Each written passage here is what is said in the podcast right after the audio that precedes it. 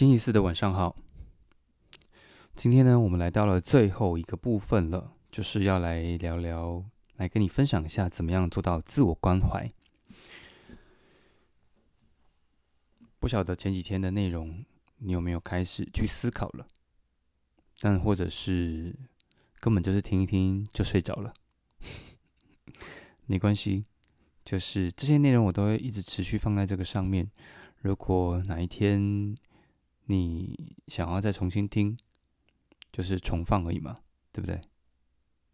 好，今天感谢今天气温一样是算蛮温暖的了哈，可以比较不会那么的艰艰辛，不管是起床或者是睡觉，有时候太冷真的会很难入睡。以前我在大学的时候念书，因为那时候住在呃，就是学校比较靠近山区，然后真的就到了冬天之后就真的很冷。其实那种冷比较是，因为我们那时候是住在社区型的房子，然后透天的别墅社区那一种的。一来是靠山区比较潮湿，再来是，嗯，那个社区其实没有住太多，就是没有住太多人，听听起来有点恐怖。所以就显得不知道为什么就特别的寒啊。不过因为我们那一栋都就是我跟同学嘛，我们几个男生一起住，所以就还好一点点这样子。对，但总是那时候很冷，所以有时候如果一一过敏啊、咳嗽，就会咳很久。嗯，现在觉得相较于我现在住的地方，我觉得啊，现在真的幸运多了。可以不用住在那种很潮湿又寒冷的地方。好，接下来是要聊如何做到自我关怀。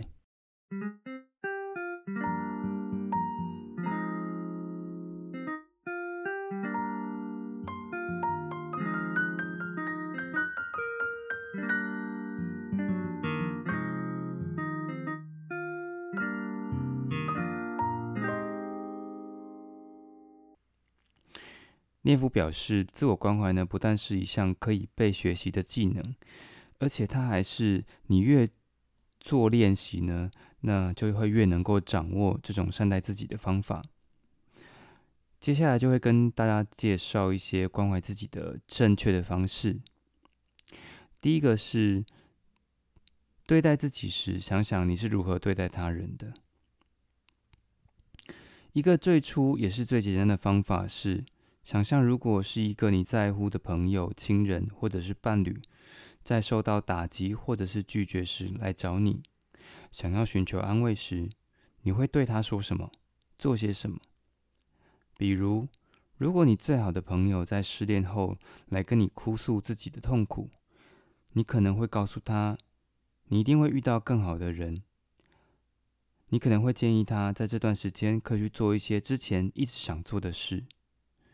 呃，或者是你可能会什么都不说，只用一个拥抱或者是一碗热汤来温暖他。第二点，注意你使用的语言。许多不会关怀自己，甚至是总是苛责自己的人呢，可能会已经习惯了频繁的自我批判，以至于有很多时候都不会意识到自己在为难自己。所以在开始练习自我关怀之前，了解自己是否比自己想象中还要不好，是很重要的。为此，你需要警惕每一次脑中那个责怪、打击自己的声音的出现，并记下当时你所想的，或是准备对自己说出的话。比如，在一场考试失利之后，一个不会自我关怀的人可能会下意识的就责骂自己：“怎么这么的蠢？都复习了那么久，还考不好。”此时，你需要将这句子记录下来，并且扪心自问：如果这时候是别人处在同样的情况之中，你会这样对他说吗？有时候，我们只是在罗列那些话之后，才会意识到自己对自己究竟有多么的糟糕。这个让我想起我前阵子，呃，不是有分享说我参加了音乐剧的培训。我自己的呈现其实我不满意的，那我也很清楚知道说，其实是真的没有表现好。在那个之前，我甚至练习的时候，练习的排练的时候，都有比我真正呈现当下呢还要好的演出。但我就是因在关键时刻紧张了，在正式演出的时候紧张了。我结束后其实还是不断的自责，还是会觉得说我为什么要紧张，或者是，唉，我还是没有做到老师给我的建议和老师给我的要求。后来我想想，嗯，没关系，我就是经验不多嘛，那我确实也是需要累积经验。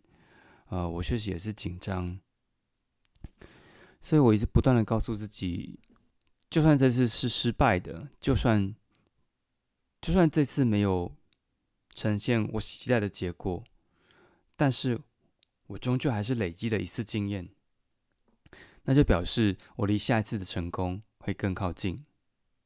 我后来自己这样不断的告诉自己，嗯，好，再来第三点，用肢体。动作呢，来安抚自己。研究表明，善意的肢体动作能够立刻对身体的和大脑呢造成影响，抚慰我们的副交感神经系统，缓和压力激素的分泌。比如说，你可以在独自伤心痛苦的时候呢，将双手放在心脏的位置，或是用双臂搂住自己。除此之外，如果不愿向他人倾诉，你也可以抱抱枕边的小熊来安慰自己。研究表明，被排斥的人如果能在事后接触毛茸茸的泰迪熊这些布偶呢，他们的不适感和失落感会得到不小的缓解。最后，最后一点，准备并且记住一些安慰自己的话语。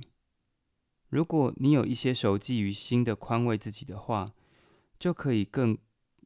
就可以更容易的在每一次想对自己说“你真的很糟糕，哎，怎么又做不好了”的时候呢，来替换他们。你需要认真的想一些真正能够让你产生共鸣的、你真正认可的宽慰的话，而不仅仅只是一些空泛的“你是最棒的”。